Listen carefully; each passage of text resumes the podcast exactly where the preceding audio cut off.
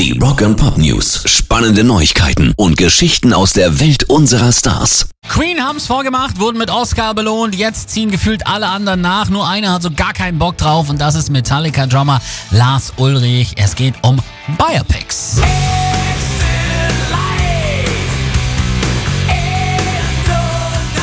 James Spader würde mich spielen, sagt er. Der feige Löwe aus der Zauberer von Oz würde James spielen und wir witzeln darüber, wie Carlos Santana Kirk Hammett spielen würde.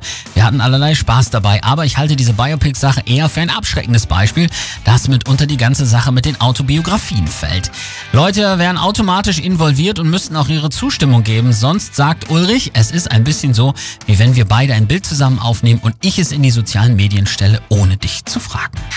Pop News. Paul Stanley von KISS kritisiert öffentlich die Olympiasiegerin Carrie Walsh Jennings, nachdem sie behauptet hatte, ohne Maske einkaufen zu gehen.